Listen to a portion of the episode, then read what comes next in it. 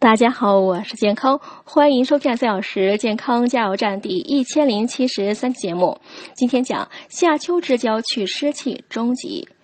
中医祛湿的方法有燥湿、化湿、利湿、渗湿等，不同的方法针对不同类型的湿和病症。脾胃病症多用燥湿法，燥湿药多具苦味，药性呢有寒温之别，分别针对寒湿和湿热所致的中焦脾胃病症。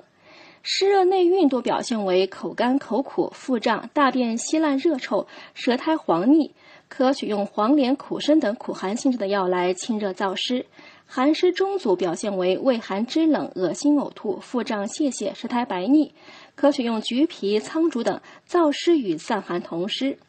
清热解表多用化湿法，化湿药呢多为清温芳香之品，湿邪在上焦或在表者，表现为怕寒、低烧、头重而胀、肢体酸软沉重、胸脘胀满等，可选用香茹、扁豆花、厚朴花、藿香等芳香类的药来解表化湿。